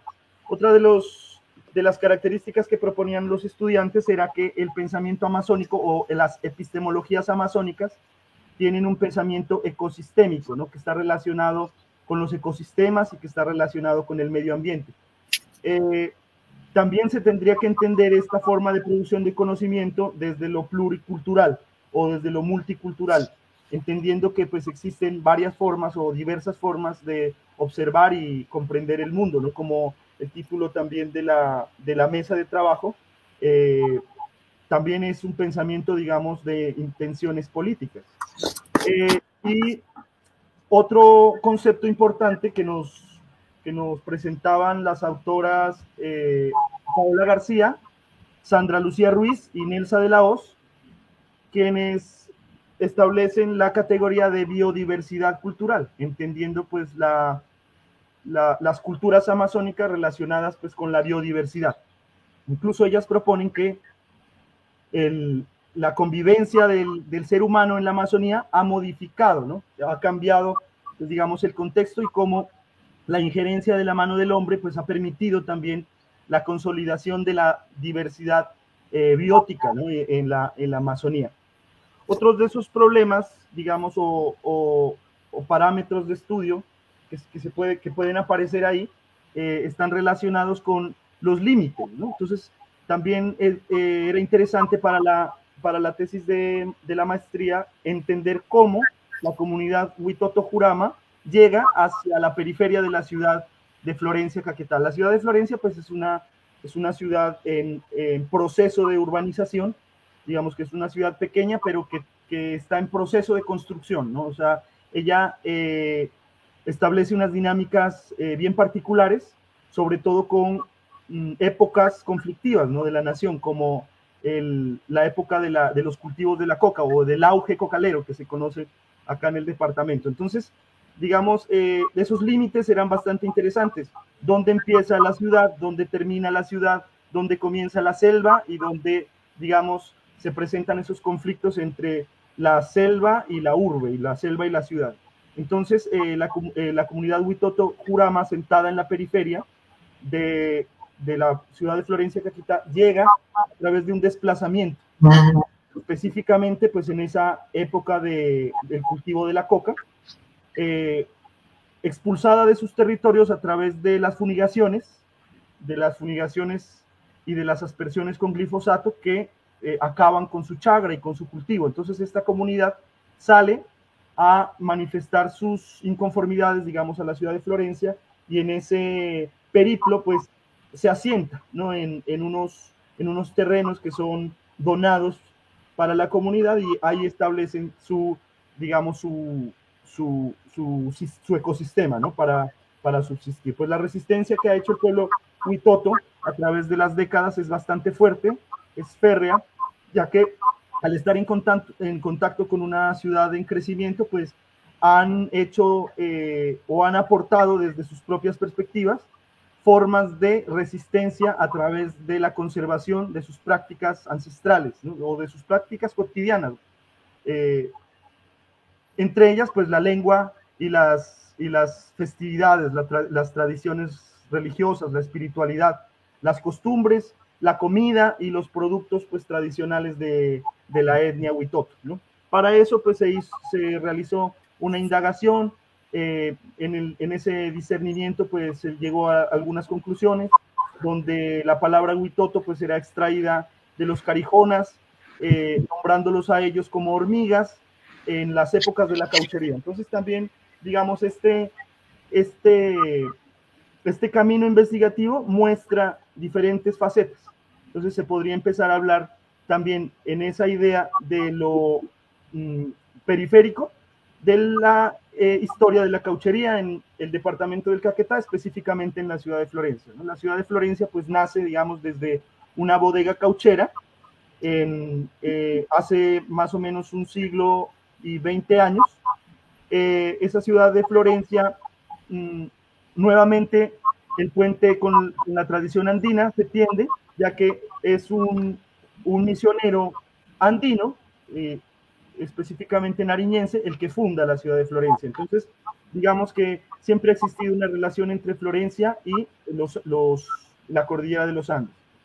También eh, se tiende a tomar estas ciudades satélites estas ciudades periféricas como eh, ciudades aisladas del, del centro de, de, la cultura, ¿no? el centro del conocimiento. Entonces, en el relato de la ciudad de Florencia, nunca han sido in, incluidos, digamos, los, los, los puntos de vista de los habitantes originarios de la Amazonía. ¿no? O sea, la, la ciudad de Florencia tiene una visión eh, neocolonial o colonial más bien, ¿no? Entonces, eh, en Florencia existe un pensamiento que es un pensamiento muy general en el, en el colono, que es de la extracción de los recursos naturales. ¿no? Entonces, eh, el colono tiene, ya digo yo, una mentalidad un poco de, de langosta, que quiere llegar a los sitios y quiere pues arrasar con, con toda la riqueza que, que, existe, ¿no? Al contrario de las comunidades pues endémicas, que son las que, las que protegen. Entonces, digamos, eh, la investigadora mm, Ruiz nos propone la idea de que el colono no, no siente un sentido de propiedad, ¿no? Hasta que se vuelve campesino, o sea, hasta que se establece en su territorio y empieza a, digamos, a cambiar su dinámica de colono a, a campesino ya asentado en un territorio. Entonces, eso es también bien interesante en esa idea de eh, entender la Amazonía como un límite. También eh, investigando a Ana Pizarro, leyendo más bien su libro, se encuentra un, un, paralelo o un punto de comparación en cuanto a la frontera eh, de Norteamérica y México con respecto a la frontera de los países que conforman la Panamazonia, ¿no? Entonces, donde en la frontera eh, eh, mexicano eh, existen estudios antropológicos que, digamos, se, se encargan de estudiar esa simbiosis o esa mezcla, ese mestizaje incluso lingüístico, ¿no? En, esa, en esas fronteras. Pero en la frontera, digamos, o en esas fronteras invisibles de la Panamazonia, no existen estudios que puedan determinar qué, narrativas, qué epistemologías o qué formas de producción de conocimiento surgen a través del choque, digamos, de, lo, ibérico y lo lusitano, ¿no? O de lo portugués y lo español eh, que también es bastante interesante ya que pues la, la frontera es muy amplia. Eh, en, esta, en esta idea también, digamos, se tomó como, como punto teórico, conceptual, eh, el planteamiento de Walter Benjamin, que habla del montaje narrativo. Entonces, cómo eh, a través del montaje narrativo se pueden tomar fragmentos eh, de, varios fenómenos sociales o culturales o artísticos que existen en estas comunidades y se puede armar, digamos, un, relato ¿no? que ayude de alguna, de alguna forma a dar una luz pues, a la cultura local, de incluir las voces de los, eh, de los de las personas de las personas habitantes, de los de las personas que son eh, dueñas del territorio, por decirlo de alguna, de alguna manera. Entonces, en ese, eh, en, ese, en ese trabajo, en ese ejercicio, se ha podido reconocer o reconstruir algunos relatos, no solamente desde la perspectiva étnica indígena, sino también a partir de la visión del colono y también a partir de la visión del mestizo, del campesino, que al ser analfabeta, ¿no? utiliza la oralidad como un mecanismo para registrar los acontecimientos eh, pues, cotidianos. Entonces, a, partir de esos relatos y cómo es tan fuerte todavía el relato en estas comunidades eh, y la oralidad en estas comunidades como forma de registro de esos acontecimientos. Eh, de la misma forma, pues ocurre en, en la cultura huitoto, donde las interacciones con otras culturas con los portugueses, con los brasileños, y con eh, gente del interior del país, ha llevado a la modificación de la oralidad y a incluir dentro de, esa, de su oralidad elementos de registro, ¿no? A través de la repetición oral. Entonces, eh, en esa repetición, el pueblo huitoto ha incluido eh, momentos históricos, ¿no? De sus acontecimientos. Incluso momentos muy traumáticos, pues que, que, propiciaron el tema de las caucherías, porque el pueblo Huitoto fue, entre otros pueblos, pues el más afectado, digamos, entre, en, en esa dinámica cauchera, que pues logró una, un éxodo y, y, casi un exterminio de la, de la cultura, no solamente Huitoto, sino también Bora, Murui, Muinane, eh, Nipode, que son variantes dialécticas pues, del, del, del, del Murui, ¿no? Eh, por otro lado, también algunas de las cosas que me llamaron la atención para centrarme en este, en este tema, que es bastante interesante, fue el libro de Germán Castro Caicedo, este libro que ya está un poco viejito por lo trajinado, que se llama Mi alma se la dejo al diablo. Entonces, la lectura de, del texto Mi alma se la dejo al diablo, que en últimas es eh, la idea del campesino que conserva la esperanza de cambiar de vida, ¿no? de cambiar de, de, estilo de vida o de condiciones de vida a través de la explotación de los recursos naturales. Y también, pues digamos, eh, esa idea que tiene el colonizador de eh, cambiar de condición social o económica a través de la explotación de los recursos amazónicos. Y, pero como esto también se vuelve una fantasía, una, una fantasía tan grande que pues eh, permite pues lo que el libro narra en última instancia o el argumento principal que sería la carta que deja eh, Benjamín Cubillos ahí en, esas, en esos asentamientos, digamos, a manera de safaris que quieren eh, imponer los norteamericanos en, en, la década de los 70, 60 y 70, ¿no? Es un relato real, es una crónica pues de Germán Castro Caicedo y despierta mucha curiosidad la posibilidad de entender o de comprender el pensamiento del colono, ¿no? el, pensamiento de la persona que quiere adentrarse a la selva y eh, acaparar un, fragmento, digamos, de esa selva para sí mismo, ¿no? para cambiar sus condiciones de vida. Y eso también hace referencia pues, a la historia nacional, ¿no? La historia nacional, o sea, la historia colombiana, se basa, eh, eh, o más bien el conflicto colombiano se basa pues, en, esa, en esa idea de propiedad, ¿no? en esa idea de la tenencia de la tierra. Entonces, cómo eh, las guerras liberales conservadoras o el bipartidismo en Colombia hace que la población del interior tenga necesariamente que migrar hacia territorios como la capital del departamento de Caquetá, Florencia, conocido también como la puerta de oro de la Amazonía. Estas historias, pues Germán Castro Caicedo también las narra en intentando cambiar el sentido que se le ha dado desde siempre a la Amazonía como un territorio de castigo, ¿no? o un territorio donde, donde se condena a las personas al sufrimiento. Entonces, eh, digamos, Ana Pizarro nos propone que la Amazonía ha sido pensada siempre desde el exterior. Entonces, eh, desde Orellana eh, hasta los, las nuevas expediciones científicas ¿no? que buscan pues medicamentos y, y, nuevos, digamos, tratamientos médicos y posibilidades en, en, en, la biodiversidad amazónica, han entendido y han pensado la Amazonía siempre desde afuera, sin, sin eh, digamos, tener mucho en cuenta el, el, relato o la idea o la cosmovisión de las personas que, que habitan la Amazonía desde milenios, ¿no?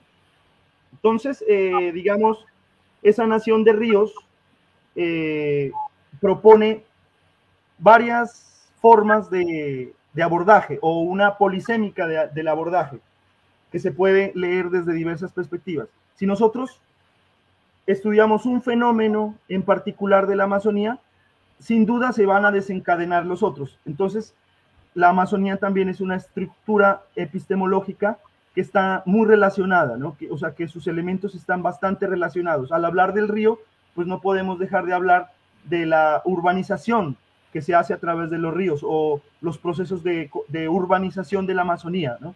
Esos procesos de urbanización de la Amazonía son los que le dan vida y le dan pie a ciudades satélites como la ciudad de Florencia en el departamento del Capital. Bueno, eh, muchas gracias, profesor, por la invitación. Listo, Carlos. Muchísimas gracias por sus reflexiones. Entonces, ahora vamos a pasar al conversatorio. De pronto, si existen algunas preguntas también en, la, en las salas de YouTube o de Facebook, también les, les agradecería para, para poder compartir esas preguntas, los comentarios. Eh, de mi parte, pues quería de pronto comenzar con algunas preguntas. Eh, esta, eh, aunque puede ser un poco pues, aventurada o extrapolante, ¿no? De todas formas, quería hacer pues para los, los, los, los cuatro y, y, hay quien desee ahí, ahí responder. Eh, en, había un, texto que fue, que fue compilado por, por una autora eh, uruguaya que se llama Lisa Block de Bejar. Eh, es un texto que se llamaba, que se llama La deconstrucción, otro descubrimiento de América. El, el, el, el poeta brasilero Haroldo de Campos tituló a este libro Diseminario. Y, y en cierta medida, pues mi pregunta va eh, dirigida como un poco hacer ese juego con, con ese título que nos brindan estos, estos autores, estas autoras también. Eh, entonces mi pregunta sería así, ¿no? La, la, la deconstrucción será acaso que podría ser también tal vez así considerada como un, otro descubrimiento de, lo, de lo amazónico, de lo panamazónico, eh, la, la deconstrucción, ¿será que así nos, nos ofrece como otras perspectivas eh, al respecto de, de, ese otro descubrimiento de América? Eh, u otra forma de hacer un, la pregunta, de cierta manera, eh, ¿qué tendría que ver, no? La deconstrucción con esa imposible tarea del, del, del, del traductor. Y, y, en ese sentido, como la, el, las, el, eh, esas operaciones traductivas que se han hecho desde los, el pensamiento así panamazónico en, en diversos contextos, como de pronto pues han hecho ese, ese proceso, de qué forma se ha dado esa operación traductiva eh, y, y, cómo cobra, cobra importancia entonces un, un concepto que proviene de Haroldo de Campos, que es el de transcreación. De qué manera la deconstrucción se ha transcreado o de qué forma eh, se han dado ciertas traducciones relevantes de, de ese acontecimiento de la deconstrucción en este ámbito. Eso pues quería preguntarles de pronto. Muchas gracias.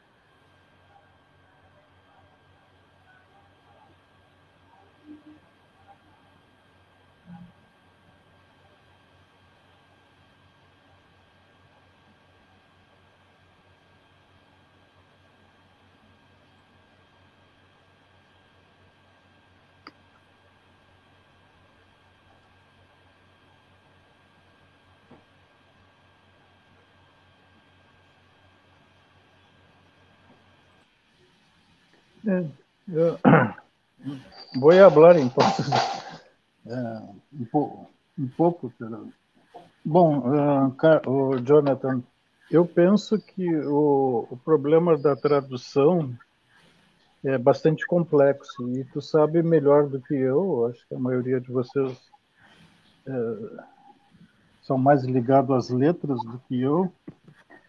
E o que eu percebo, né, pelas minhas leituras e, que eu um pouco falei no texto, essa transcriação nem sempre ela resulta numa positividade, né? Ela pode resultar numa negatividade, como foi o trabalho dos jesuítas, né? Eles acabam destroçando toda uma uma essência da, da própria coisa em si, né? ou do próprio, melhor, mais do que a coisa, o próprio sujeito, né? do próprio ser, é...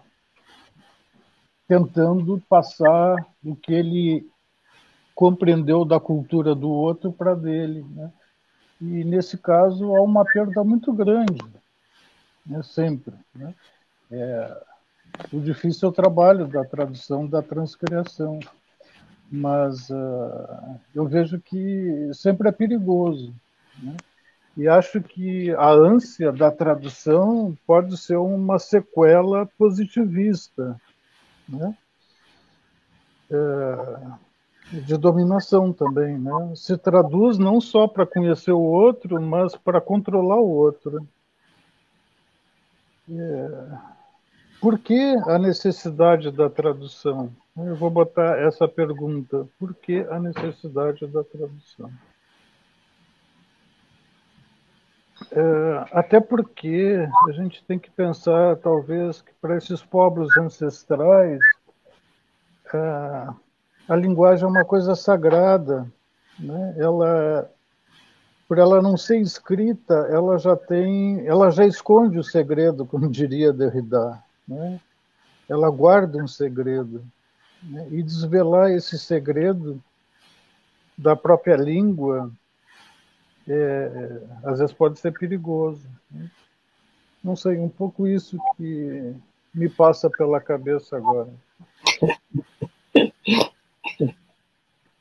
Me dá a impressão de que Jonathan quisiera uh, reconducir uh, mesa a la dimensión de las deconstrucciones o desconstrucciones, como se prefiera, eh, que eh, al escuchar tanto a Javier Tobar como a Carlos Benavides, parece haberse quedado más allá de un segundo plano, sea porque Javier Tobar uh, abunda eh, en el empleo de la palabra episteme sus derivados, eh, sea porque el uh, asunto, la, la, temática, al fin, de la tesis de maestría de Benavides eh, evita por completo la zona peligrosa conformada y extraviada por los textos de, Jacques Derrida. No es que esta, esta evitación tenga que verse como negativa, al fin y al cabo, eh, esta mañana hemos eh, aprendido mucho, empleo esta primera persona plural, eh, con el convencimiento de que muchas personas, más que el suscrito, han tenido la, oportunidad de, acercarse a esa escritura del, otro lado del concepto, del otro lado del mismo otro lado. Ahora, eh, traducción y y desconstrucción, ¿no?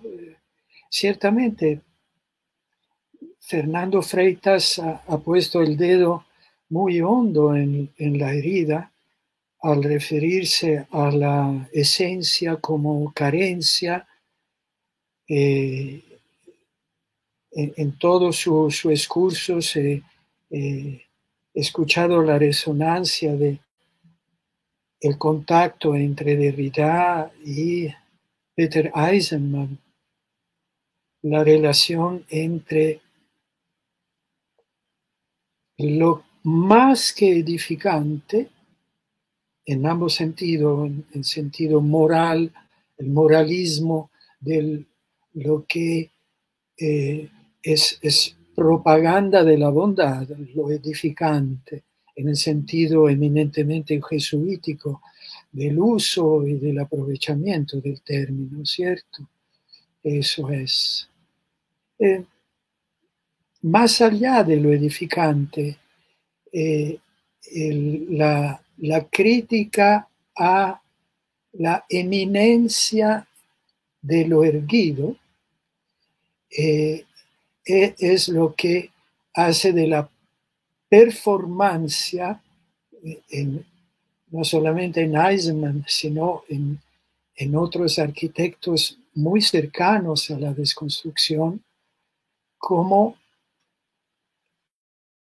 un camino hacia eh, la floresta, la floresta de la imagen, la floresta los cuerpos y de eh, la naturaleza, ¿no es cierto? La de adentro, la del alma y la de la materia. Quisiera regresar, perdón, estoy hablando demasiado, no quisiera aprovecharme, eh, de la tarima, ¿no es cierto? Eh, entre las líneas sueltas que, dejé eh, en mi fracasada intervención, eh, estaba eh, eh, la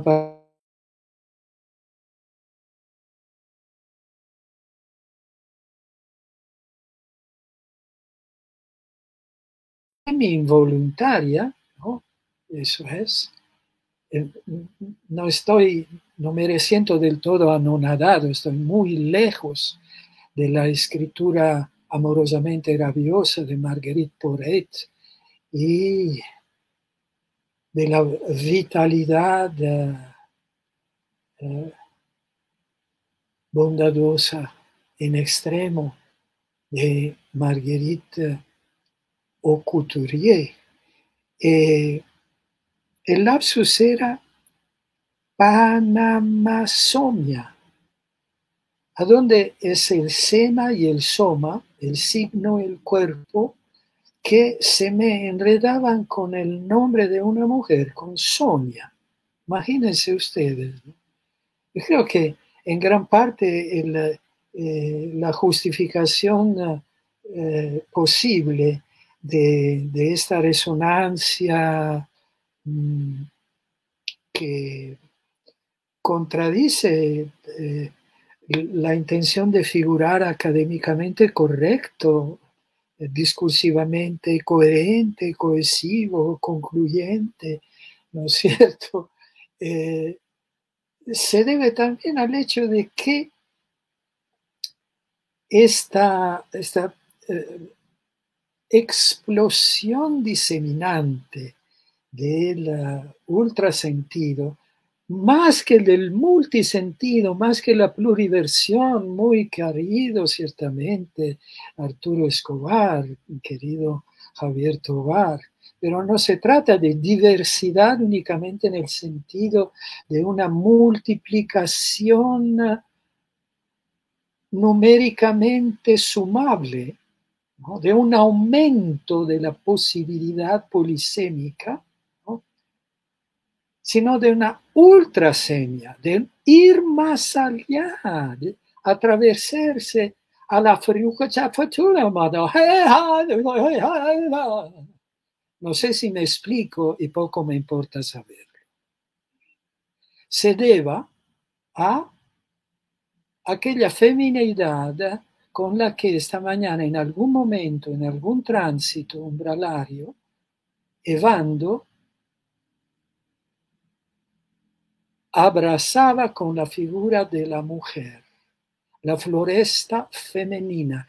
Quizás lo decía, si no recuerdo mal, teniendo relativamente en cuenta, cada vez que empleo la palabra cuenta me arrepiento, eh, el hecho de que son escritoras, poetisas o poetas, mujeres, las que más, vía Clarice Lispector, en Clarice, Lispector, Clarice tengo miedo de faltarle de respeto. En primer lugar, quizás, ¿no? Al diablo, primero, último, etcétera, etcétera.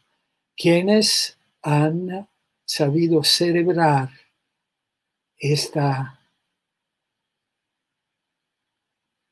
anasemia que va más allá de la explotación del otro a través de la traducción hecha y derecha. Perdón. Hablé demasiado.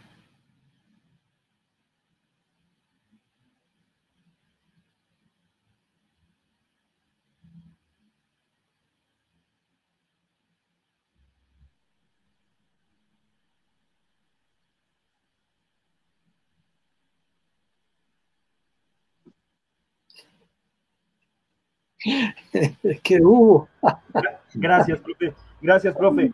Eh, pues con, lo que dice el profesor Bruno, eh, se me viene a la idea también que Florencia es una ciudad eh, con características femeninas.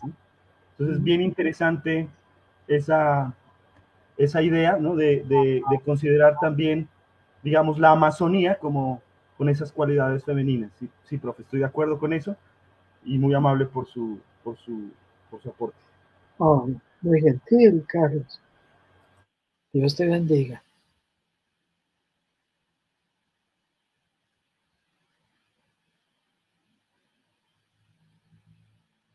A propósito de Dios, escúchame, Fernando atinó con eso de los jesuitas como destructores, como bulldozer teológico, ¿no? destruyendo, desforestando el, vigor divino, santo de indios e indígenas de la Amazonia. Sí, se me ocurrió en esa fracasada intervención hacer referencia a Karl Barth como semiteólogo y a Marguerite Porete como esa beguina mística y bruja del siglo XIII, es porque yo creo que es a partir del Renacimiento cosiddetto, de la modernidad, de las que son las premisas mismas del capitalismo, como el Vaticano como la gran industria del banco de sangre crístico romano ha podido expandirse y llegar donde ha llegado. Antes de eso, antes de Dante, antes de Meister Eckhart, era todavía otra cosa. Era posible pensar sin fronteras. quizás no habría habido misioneros devastadores como los que hemos padecido en América. Sí, el uh, anodamiento, otro lapsus, infinitos lapsus de la teología negativa no hubiese sido tomado como mera mistagogia. Bueno, sigo hablando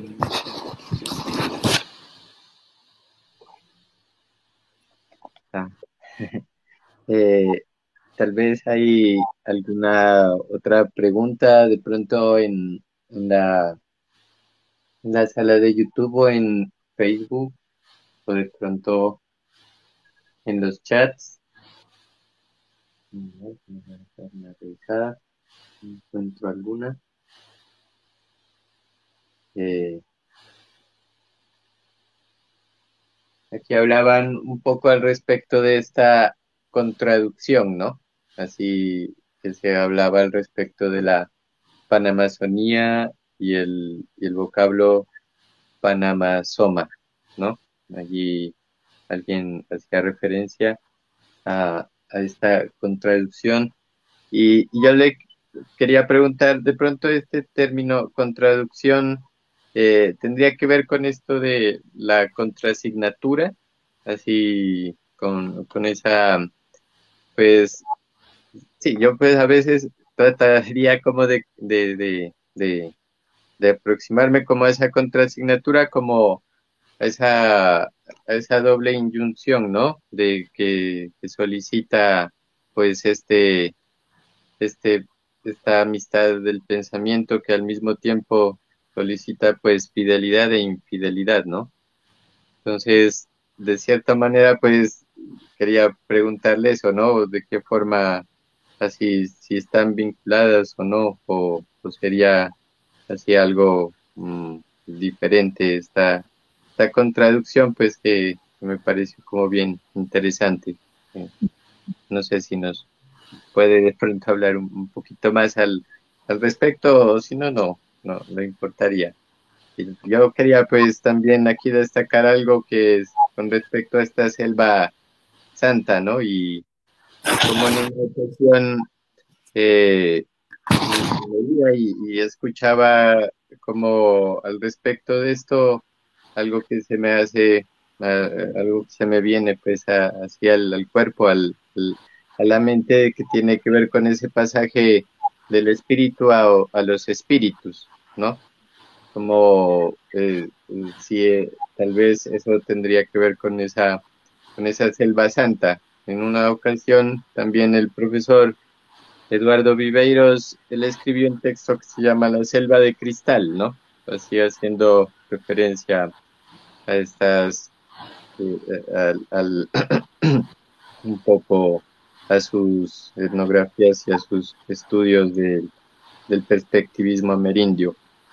Entonces, eso era pues lo, lo que hacía vuelo de pájaro, pues se me viene y, agradecerle por, por todo esto, pues que, que realmente lleva a, a esa diseminación del, del, pensamiento, cada uno de estos trazos de, de trazos que, que aquí han tenido pues esta solidaridad de, compartir. Les agradezco bastante. De pronto, si hay alguien así que quisiera como intervenir aquí para ir, ir cerrando un poco la mesa, ir concluyendo con sus, sus comentarios, reflexiones.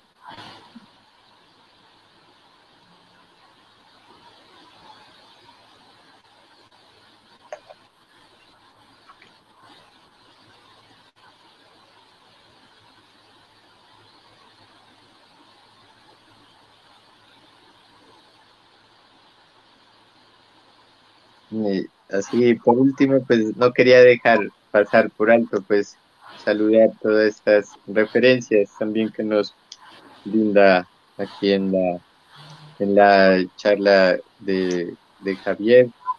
Bien interesante pues esta, recordación, esta evocación que se hace del, ámbito andino y, agradecer porque pues también lo panamazónico acoge también este ámbito andino y, agradecer por, por ese, ese complemento que era necesario también.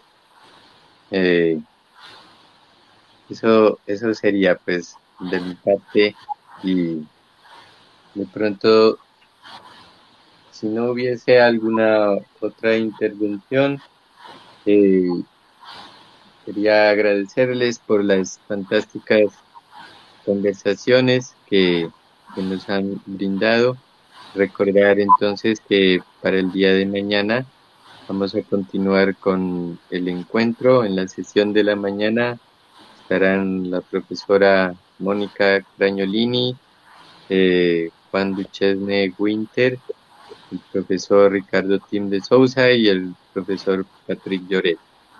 Esa será la sesión de la mañana. Recordar que comienza a las 8 de la mañana en el horario de Colombia y a las 10 de la mañana en el horario de Brasil. Eso, eso sería agradecer pues por toda la paciencia, por las falencias que de mi parte técnicamente he, tenido aquí.